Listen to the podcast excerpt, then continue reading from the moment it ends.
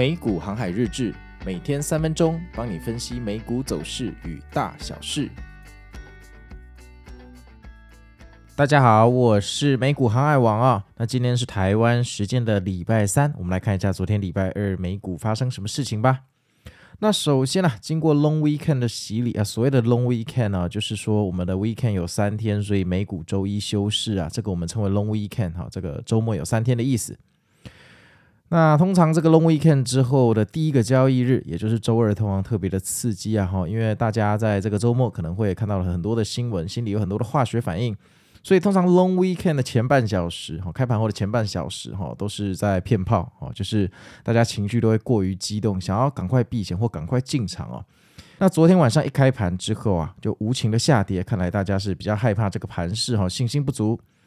但说实话啦，现在反弹在这个位置哈，不下跌才诡异耶。它上涨我才要报警好吗？而且昨天晚上是标普四千五百点跟纳斯达克一万四千点的战争哈，都是一个灵魂点位的关卡。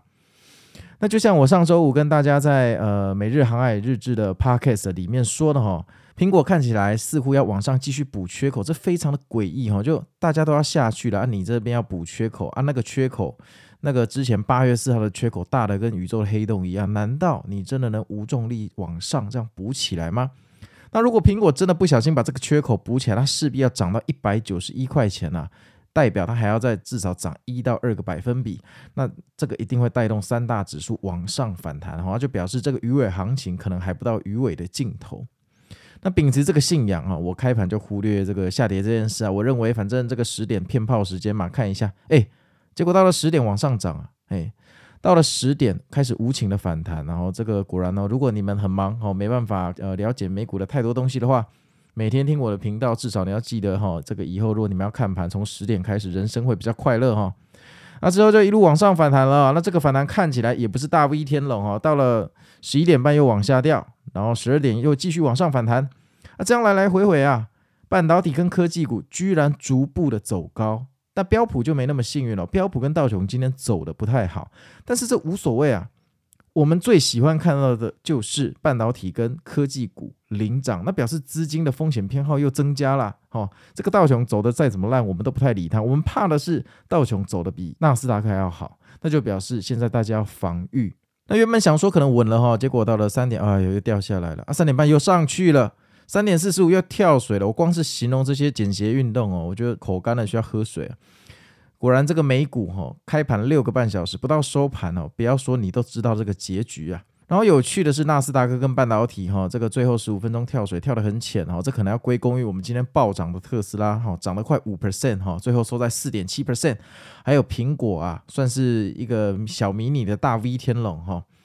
那结局就是纳斯达克。好，收在一万四千点的上面的标普收在四千五百点的下面一点点这个位置哈。如果我们在预测明后天的走势，在浪费你的生命跟我的时间哈，不需要了哈。那我个人假设苹果会继续往上补缺口了。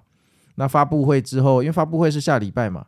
那可能就发布会看要上去下去，这也不是我们能决定的。我们是小散户啊，我们跟风就好了哈，不要去创造趋势。那是说实话哈，我觉得呃，像我现在个人是大胆的去预测说苹果会先往上补缺口嘛，在发布会之前，其实这个预测的成功率，我觉得个人我觉得不会超过五十 percent，所以所以我的现金基本上还是维持在一半哈。这边虽然我有这个预测，我也想要再吃一小波鱼尾行情，但我不会用很重的仓位去做这个赌注，因为。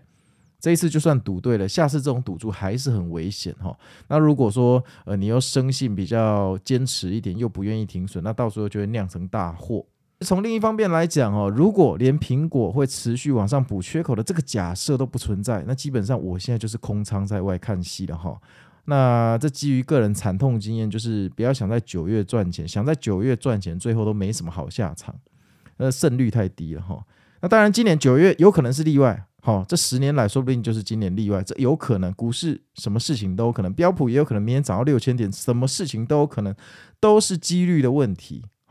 然后最后啊，本周其实没有什么太重要的数据要发布，是风平浪静的一周哈。倒是周四的半夜有不少联准会的官员要出来呱呱叫，那大家就要小心一点了哈，因为这些呱呱叫就是庄家这个演戏哈，这个上冲下洗的最好的理由了哈。这个周四建议是直接睡觉，这个不用看盘了哈。那我们散户千万不要去参与这种暴龙之间的战争，我把庄家比喻为暴龙哈。之前呃 Podcast 有说过，这是一场鱿鱼游戏啊哈。那这个鱼饵行情我兴趣不大，就用半仓去试试看就好了哈。那这样心情会比较愉悦。好啊，那我是美股航海王，那我们就明天见喽。希望大家还是继续赚钱，还是继续赚钱，拜拜。